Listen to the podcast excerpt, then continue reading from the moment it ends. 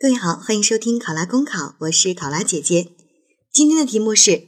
某市为提高乡村医生的技能水平，组织乡村医生分批次到城区进行免费的业务培训。领导让你负责，你认为工作的重点和难点是什么？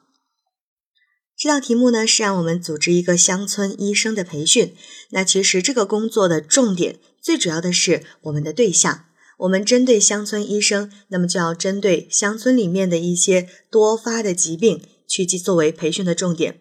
而工作的难点，除了在理论上的学习之外，作为一个医生，他的实践的能力是非常非常重要的。除了理论学习之外呢，还可以采用一些跟班学习、参观观摩这样的形式，来提高乡村医生的一些实际操作的能力。那除此之外呢？作为一个培训，就是要组织好培训的考核工作，确保我们培训的效果能够真正的落实到位，确保这些乡村医生在回到乡村之后，能够更好的为乡村的群众、为乡村的患者去服务。好，考生现在开始答题。组织乡村医生分批次到城区进行免费业务培训，有助于促进城乡的交流，提升乡村的医疗水平。缩小城乡医疗差距具有十分重大的意义。那在此次培训的过程当中，我认为工作的重点应该是培训内容的选取要有针对性，而难点则是在于对培训效果的检验。为了有效的去解决这些问题，我会采取如下的步骤开展这一次的培训活动。首先。在正式开展培训之前，我会与我单位以及乡村医院的领导进行交流，必要时也可以采用实地调研的方式，去预估参加培训的乡村医生的人数，了解我市的乡村有哪一些常见的疾病，乡村医生们更希望接受到哪些方面的培训等相关消息，使我们的培训更有针对性。在此基础上，我会与我市的医学院、各大医院，以及呢通过官方的网站发布通知这样的形式，号召相关专业的教授、名医担任此次培训的主讲老师，并做好培训内容的安排和审核工作等。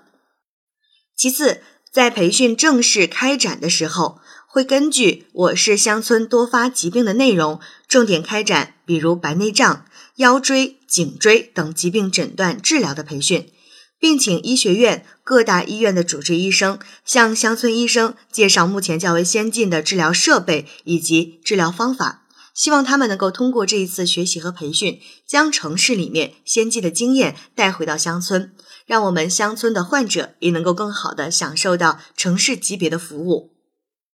再次，为了巩固培训的效果。除了正常的课业讲授之外，我们还会通过召开座谈会、视频观摩以及参观手术、跟班学习等方式，通过这多种方式来加强培训的效果。而在整个的过程当中，我也会安排好学员及培训讲师的食宿，维护好课堂的纪律，使我们的培训计划能够照常开展。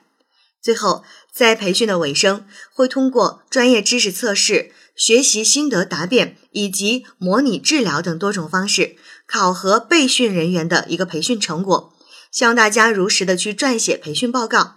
此外，还可以请培训讲师和乡村医生回到下所在的乡镇之后，通过实践进行检验，并及时反馈此存在的问题，以使后面批次的培训能够取得更好的实际效果。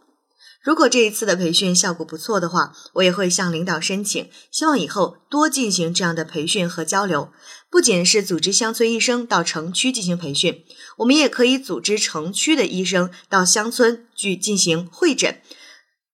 从而更好的促进城乡间的医疗交流。考生答题完毕。想要获取本题思维导图及更多公考信息，欢迎关注“考拉公考”微信公众号。我是考拉姐姐，我们下期再见。